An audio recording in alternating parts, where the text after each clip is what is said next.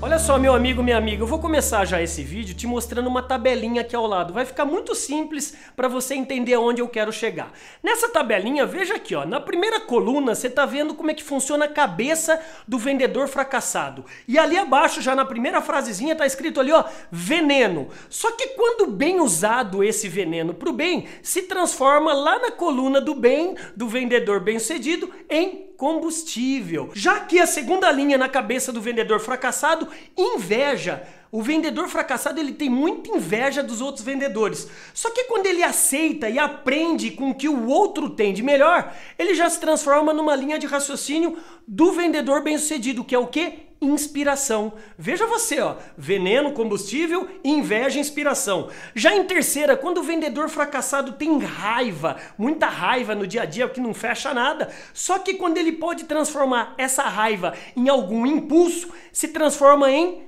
tolerância, que é o vendedor bem-sucedido. E olha só o outro, o ódio, que é até pior do que a raiva. Quando você aceita as diferenças entre você e as outras pessoas, esse ódio se transforma no óbvio, no amor. E também essa penúltima, quando o vendedor fracassado é imaturo espiritualmente, tudo tem que ser do jeito e das crenças do jeito dele, ele é fracassado. Só que quando ele tenta mudar os outros, ele é fracassado. Só que quando ele respeita os outros, se transforma exatamente em respeito. E por último, quando o vendedor fracassado tem muito medo e isso é aceitado. É, isso você aceita o medo como um, uma mola propulsora, isso se transforma em adubo, aventura.